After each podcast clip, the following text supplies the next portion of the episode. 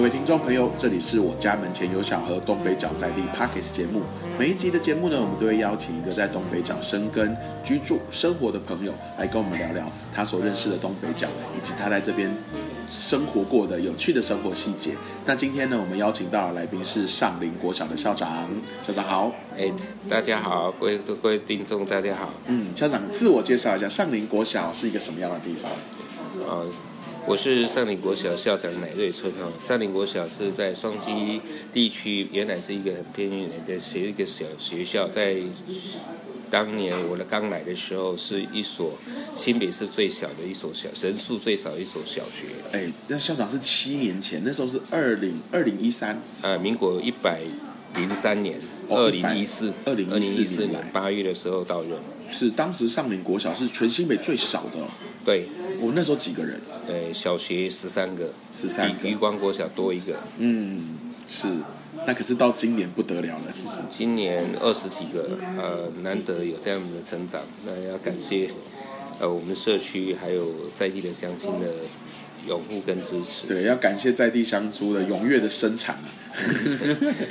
对，哎，这真的是很难得，因为我自己听到的很多，呃，这种乡村小校啊，其实只有人口就学人口减少这件事，嗯其实我觉得增加是一件很难得的事情。校校长你，你施了什么魔法？你是拜托亲朋好友转转户籍来这边读吗？我当时一直在想，我这样人数一直下去，不再再没几年，大概这一所学校大概可能经营不下去，就没有学生了。所以我就第二年的时候就在想，我应该给孩子更多机会，去接触的更多元，那减轻家长的负担。所以后来我就不要让家长觉得好像把孩子留在上林，他能够接触到的东西反而是更少的。对，我们希望他的接触是多元的。对呃学的更多东西，然后帮家长分担，呃负负担更多，帮他们，所以晚上我们就留到七点才放学，哇，那，留到七点，那校长跟老师们其实是很辛苦的哎。哎还好了，我们那个什么还好我们轮轮班的啊，平七点常就上班，九点下班，你搞个工还好。呃，只要小朋友能够很愿意到学校，我们都很开心，再怎么辛苦，我们都觉得值得。哎，我觉得校长讲一个重点，你要、你你要怎么怎么让孩子对于来上课是充满期待的？嗯，我我希望好老师留下来，老师来这里上班很快乐，来来教书是一件很很有趣、很快乐的事情，然后小孩子才能够很喜欢来学校读书。我觉得校长你提到一个重点，就是其实呃会有这一集节目啊，其实我们是回到呃国发会讲地方创生嘛。其实国发会的地方创生最主要的是看三个指标，嗯第一个指标是就业人口，嗯第二个指标居住人口，可是第三个呢其实是在地学生的注册人口、嗯就学人口。所以我就觉得以校长这样，你看七年的时间，他从十三人成长到校长讲二十几人，谦虚了。是今年是不是光幼幼稚园？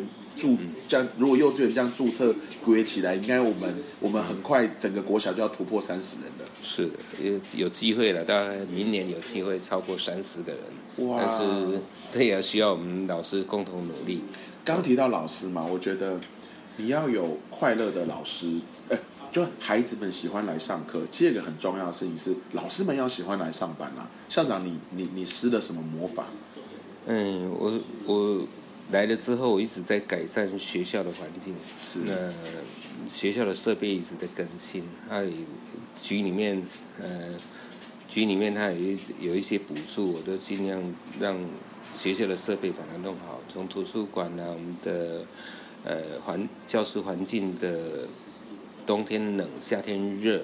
还有下雨会漏水的状状况，我都把它解除掉。然后原来教室比较暗的，我窗户都把它换新了。里面的教室的设备、柜子啦、地板啦，全部把它把它嗯，全部把它更新。所以现在呃一些公众公共的空间呢、我们冷气都用最最好的冷气，小小朋友在里面上课都没有问题。是，其实最好的冷气它也不只是好了，还有一个也也其实也是节能嘛。对其实很最节能很多人有一个迷思，就是说啊，我的冰箱、我的冷气这种大功率耗电的，我要我要用用旧的。可是其实老实讲，真的新的跟旧的省电的功率是有差的。是的，对，校长刚刚提到，我们提到一些硬体的部分，其实我觉得能够把老师留下来，一定还有一些在治校经营啊，或者是理念制度上会有一些不一样的。校长，你觉得你你还有做了哪些事情是你当时当时你觉得对你来说也是大胆的尝试的？嗯，原来学校大概没有人香港像我这样子把篮球场废弃的篮球把把它变成百香果园。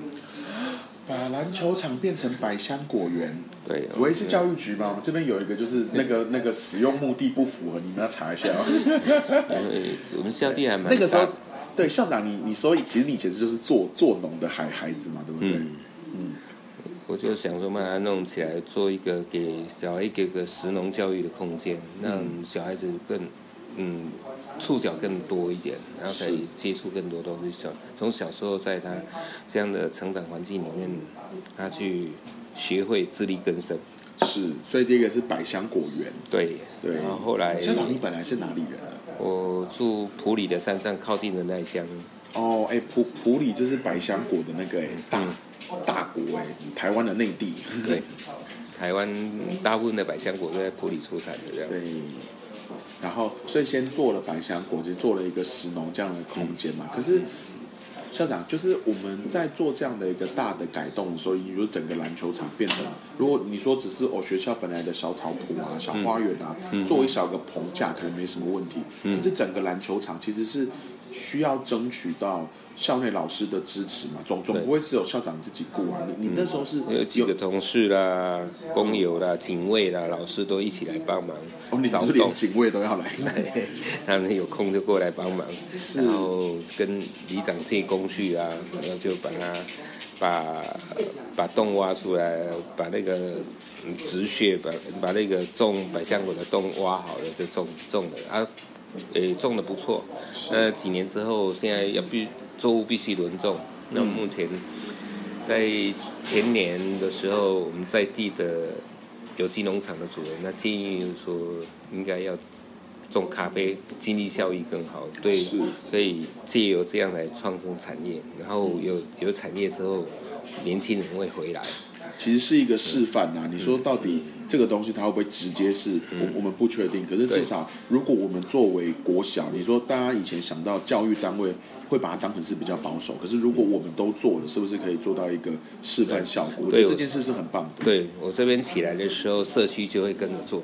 对，哇，你看连连连一个校长他他都那么赶的，那我还我还在我还在归什么，对不对？我觉得安内循环是安内啦。对，那所以刚刚老师，刚刚那个校长提到，我我们在学校做了这些新的尝试。那我我还我还是好奇，我是回到怎么样怎么样带动老师的向心力？因为其实很多其实来到乡村的这些老师啊，他他可能他抱持的是不一定抱持是一个哦，我要这是我安身立命的地方，或者是哦，我我我我我我可能我就是正式老师了啊，反正铁就是铁打的什么职位流水的官啊，校长你八年就会离开啦，可是我老师就待在这边了。那老校长你在建立这个团队动力的时候，比如说怎么样去怎么样去沟通啊，我们学校的新方向，或是怎么样让老师愿意？你说留到七点，哎，那其实其实说要排班那都是压力。怎么样把这个东西转化成教师的动能？我觉得这个教师的团队领导是很厉害的。嗯，我想要问校长这个问题。老师他们会愿意帮忙哈。其实我前刚来的时候，有老师调出去了，我请他回来，他回来帮忙了五年，才又才去年才调走，因为好那他已经。申请调出去，还成功了，已经你又把他扣住，对，又请他回来，调回来，一年就回来，来回来帮忙。打电话去他调那个学校，说对他坏一点，让他知道我们有多好。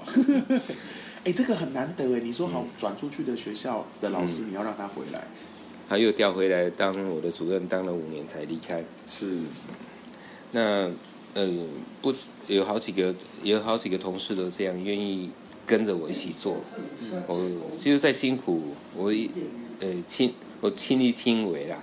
校长，你一定感觉得到，就是有没有什么，比如这些出去又回来老师，他们有没有谈什么理由让他们回来？我觉得一定会有一些一些，我觉得绝对不只是比如说啊，我们做了对的决策，或是上领很漂亮，一定会有一些让他们感觉到，不管在治理上面啊，校务治理上，他们可以感觉到在这里是更被尊重的，就是觉让能够体会过被尊重的老师，他才能够尊重孩子，才能够让孩子快乐。是的，对，校长你你你我是给主任老师蛮大的空间，是蛮大的空间，是他们的办公室他们他们 他真正的们发挥的空间空间，他们想要做什么，他们只要愿意做，我都支持。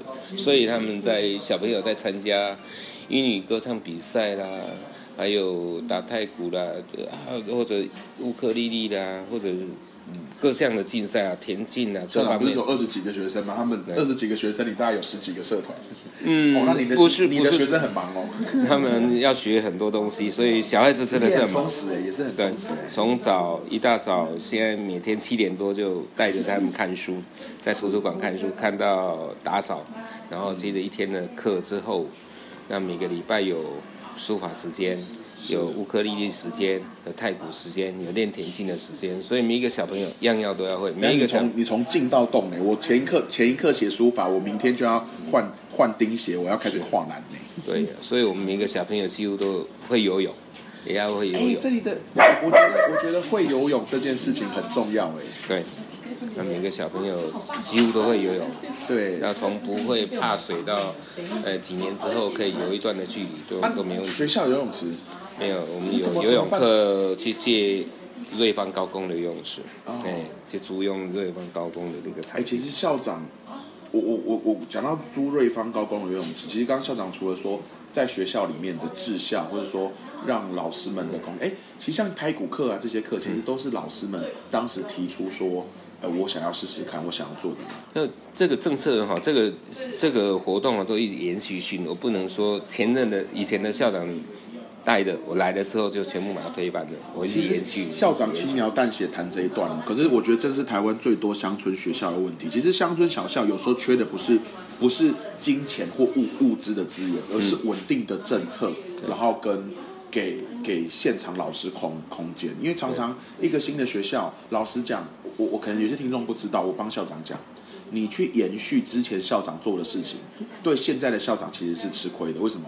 啊，你看起来就很像你没有做事，所以大部分的其实我自己知道，然后我我我我讲的话我来负责。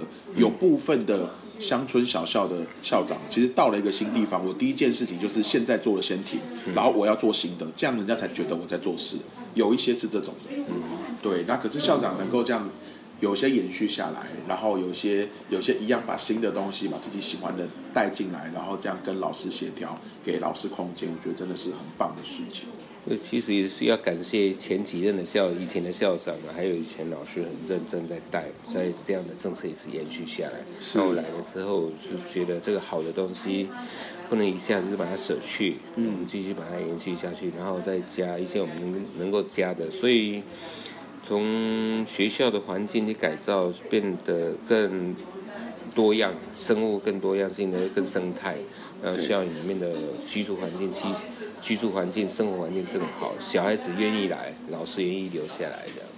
嗯，就这件事很厉害。那第二个是刚校长有提到那个那个，就是带孩子们去瑞芳高工游泳，我就想到，其实校长把孩子们带去的地方绝对不止瑞芳高工这么远呢。听说爬山啊，不不管是实体的，我带孩子去环岛，甚至校长刚讲一个我觉得好可爱的事，就是说之前为了喊孩子要去环岛，所以要带孩子训练体能，结果把整个就几乎快要骑骑骑遍整个双双溪的山路。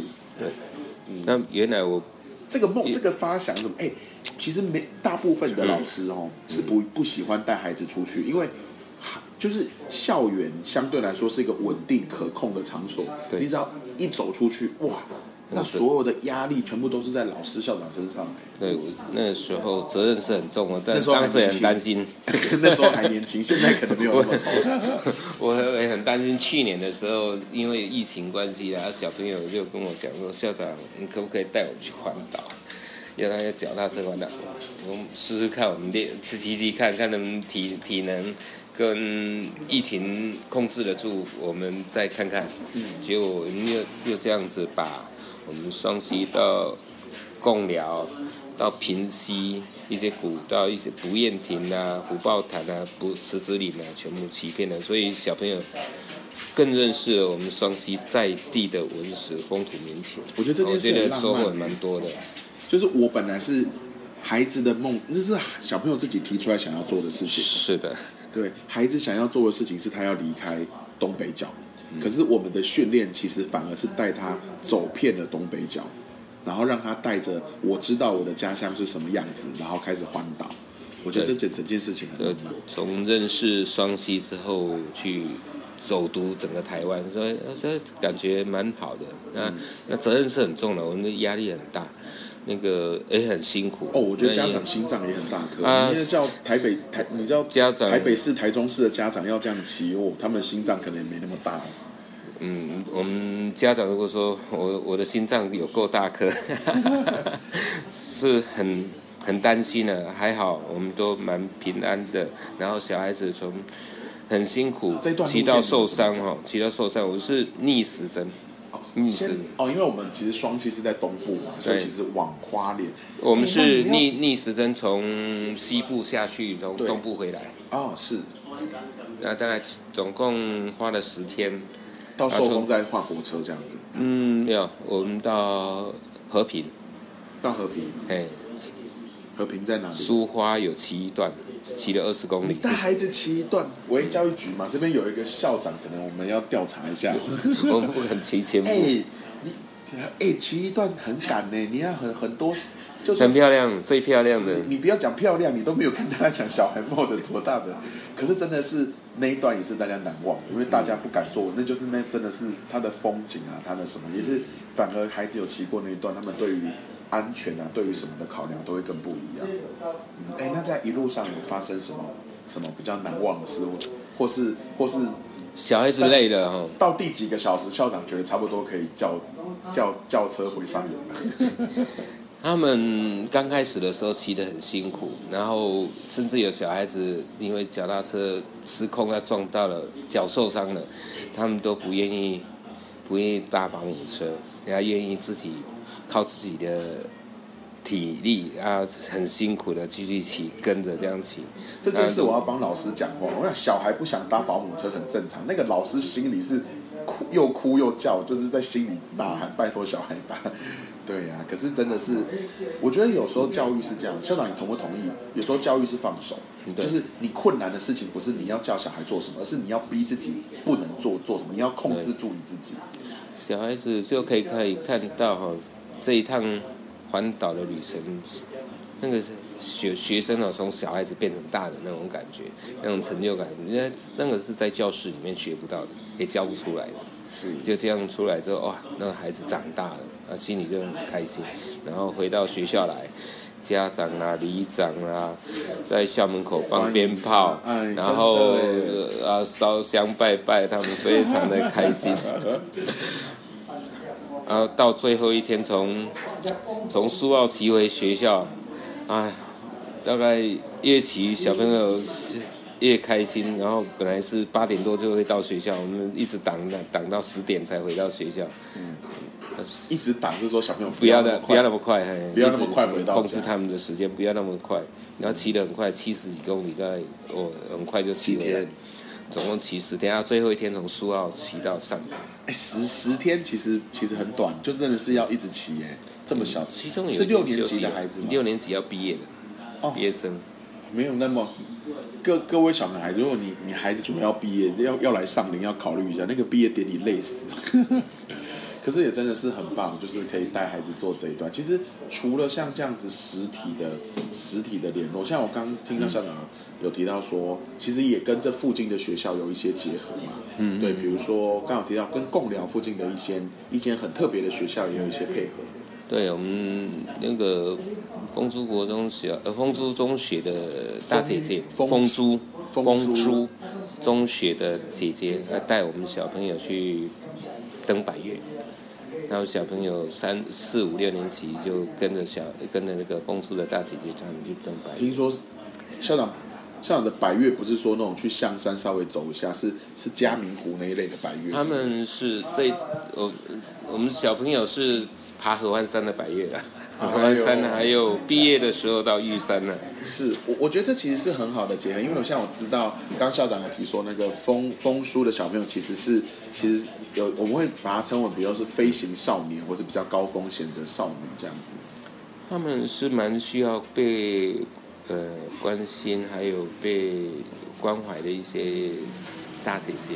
那他们因为这样子来去照顾别人之后，他们呃变得更独立，更能够嗯成长。是，他们是一些在家庭里面一个比较辛苦的一个孩一一群孩子。对，就是在家里比较辛苦的孩子，然后可能可能因为一些人生的事情，然后跌了一个小小的跤，然后在在在东北角这这里，然后可是可是上林这边也有一个合作，就是让这些孩子们会去感受到啊，我也是可以照顾别人的，可是也让上林这些孩子，我觉得在这个互相陪伴的过程中，其实对彼此都是很大的成长。是。对，那刚除了提到提到提到实体上，我们真的登百月，我们去骑脚踏车。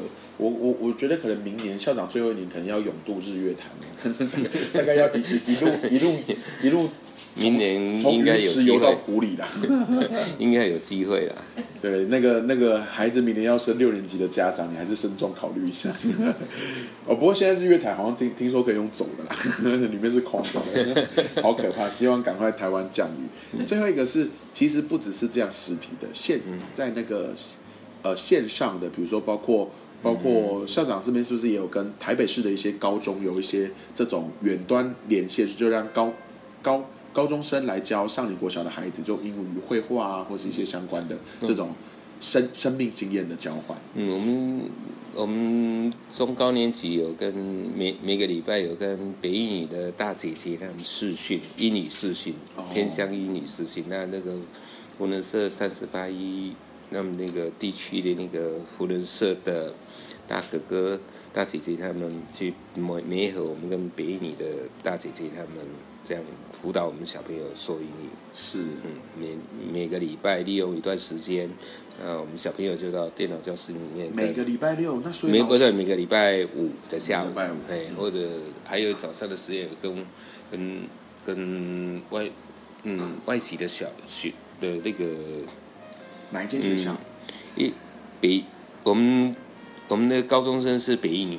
对，那国外的我就不知道哪一个学校。嗯嗯，总之我们就会连线一个学校。嗯嗯嗯。可是对于这样两边的英文，其实真的也是，我觉得线上啊、实体啊，其实就是哦，上林国小的孩子真的很忙哎，然后还要去弄咖啡豆啊，前前几年那边弄百香果啊，咖啡豆还是还没呢，刚种下去而已。刚种刚种，其实不止这个，其实我知道上林好像其实在。呃，生态教育上面其实也做了一些琢磨，像刚校长其实有聊到说，有有种一种特别的台湾原生种的百合。对，我们学校在去年的时候种了一些艳红露子百合，它是在呃我们台湾北部平西地区生长的呃很漂亮的山中的精灵艳红露子百合。艳红露子百合，哇，校长讲一个很美的名字，叫山中的精灵。嗯。嗯，去去年的时候是平西国小的校长郑校长他带过来，然后我们在我们校园的一个角落一个花台上种了一两百棵的艳红露子百合，当然再过要过几年的时间它才会开花结果。嗯，那不也不是每年都会开，那不太容易种的一种，呃，很很难照顾的一种百合。嗯嗯，哇。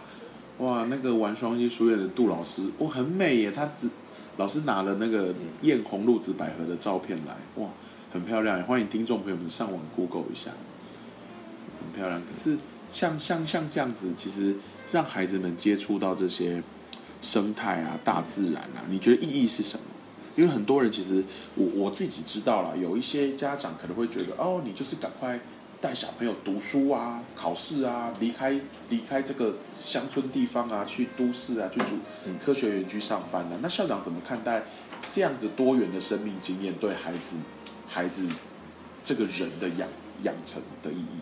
嗯，其实我在学校里面就希望说，我们学校的环境是更多样化啊，我们在地的东西会长得更好。我们必须让它在我们比较适合的环境里面去赋予它。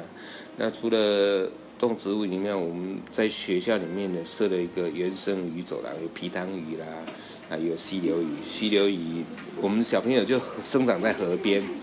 啊，不认识我们在地的鱼是很可惜的，不让不认识我们在地的物种也是很可惜的，所以我就种下了艳红露子百合啦，种下我们的很多我们在地的植物啦，像台湾的流苏啦、牛樟啦、青冈栎啦、啊苦楝啦，这边很多我们在地的原生的植物，还有我们在地呃原来。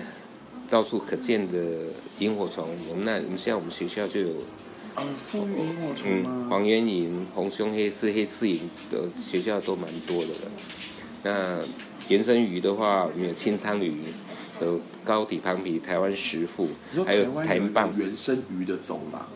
对，我们学校在这外教室。图片吗？还是活活生生的？活生生的，鱼缸一缸一缸的。我等一下就马上 要去上林国小，看校长有没有讲实话。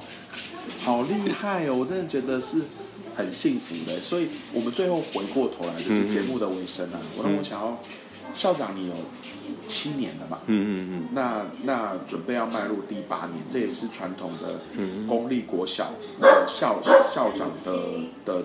最后的一个任期了，那你觉得？我想要请校长帮我做两件，就是你觉得最后的这一年呢，你会希望为上林这个地方，或者为上林这个孩子，呃，留下什么？那也也想要最后请校长分享，一定有很多的很多的呃老师准备要进投入到这种乡村小校的服务，你给他们一些建议。我们先谈谈，就是最后的一年，校长你会希望就是留下一些什么？嗯，在这里，在这个地方，我不管什么时候离开，我都想把把把该做的事情、对的事情，继续继续把它把它做做把它做下去。那譬如说，在地的产业，我能够做一个示范，我咖啡能够种起来。那因为台湾的咖啡市场，呃，市场非常的大，然后自己不种，对，种起来之后。我们在学校种的好的，我们社区就会跟着种。那我们社区种也有成果了之后，邻近的社区双溪地区、平溪地区、贡寮地区也可以种。那这个时候，地方的年轻人就会回来。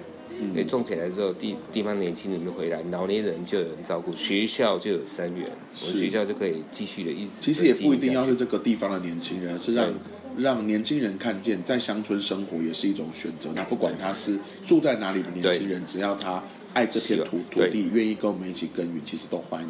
是的，是，嗯，那有希望来我们这边偏乡这么好的地方哦，这么好的地方应该乡村乡村乡村的小学校，小孩子都很乖。啊，都很听话。你只要我们愿意付出。其实还听说一个，就这边的家长对于老师的那个尊重程度，其实也是也蛮尊重老师的，也是不一样的。对，嗯。最后校长有没有想要，呃，就说如果，呃。如果我要把孩子送到，比如说像上林是一个这么有特色的地方，那我可能住的不远，maybe 我住瑞芳，或是我住我住哪里？就我如果希望孩子能够就读这里，或是我希望能够能够来这样的乡村小校服务的老师、校长或主任，你有没有想要给？就是这两种，就是第一个想要把孩子送到这些乡村小校的家长，因为其实我知道现在有很多台北的家长会为了理念。然后愿意把孩子送到，比如说新北市的一些具有特色理念的学乡村学校。那对于这种家长，有没有想要提醒他们一些什么样的心理准备，或是或是呃，可以可以可以先做的一些建设，心理建设？嗯，我觉得大胆的过来没关系。我们现在目前有几个小朋友，就是从哎都市里面哇来这里租房子，那就读我们上林国小，爸妈一起来，对。租房子，然后还有或者整个迁回来，像我们学校有一对姐弟，那爸爸妈妈从都会区里面来回来回乡来种，来来种草莓，嗯，哎，那个温室草莓，上还林有温室的草莓，不在上林，在靠近基姆里那里。啊，他每天把孩子送到我们上林读书。是。那另外还有一对兄，还有两个兄弟是从东湖国小转过来，从东湖，哎，东湖算是东湖那一区算是台北市戏子那边的。嗯学内湖，我以前家长在东湖那边教补习班，哦，对，东湖捷运站那那里哈拉影城七楼我都还记得。哎，所以那那里算是文教区哦，那里其实学校也算多，然后然后新生儿也多，特别从那里迁回来，那真的是他特别来找我们这这个环境，然后在我们学校附近租房子，把孩子送到我们上林国小读书。嗯，那愿意过来，我们都非常的欢迎。不用有什么心理压力，勇敢的过来。是的，那最后一个是，那校长觉得我们准备要进入乡村地区服务的老师跟家长，哎，老师跟校或新校长，有没有一些心理建设应该要先做，或者说有没有一些叮咛？来这里只要开心的来就好，你也愿意的在在这里很快的、很用心的去经营一个学校，那就会内心会获得很大的被满满的收获，会很充实，不用担心。有没有什么人格特质的老师或是校长会更适合到乡村学校来服务？嗯，这个倒我倒没有想过，我我到到这所学校没有想过说应该要有什么人格特质，你就要愿意，你愿意为教育来奉献，要来付出，都到哪里都一样。是你愿意为有有教育爱走，嗯，教育爱走天下啦。那至于家长的话，就用，如果你喜欢这个地方，那就勇敢来，那乡村会给你最好的回报。是的，嗯，今天欢迎来上林国小，嗯谢谢。谢谢上林国小校校长。那如果孩子准备要就学的话，欢迎可以到上林国小去走走，然后也很开心能够听到一个这么很棒的案案例，就是说，你看七年的时间让。让人口缩减的地方，然后从十三个人成长到明年准备要突破三十个人，那很开心。这里是东北，这边是东北角的在地 Parkes，我家门前有小河，我是主持人庭寿。今天的来宾是上林国小的校长，我们下一回空中再会，拜拜，拜拜。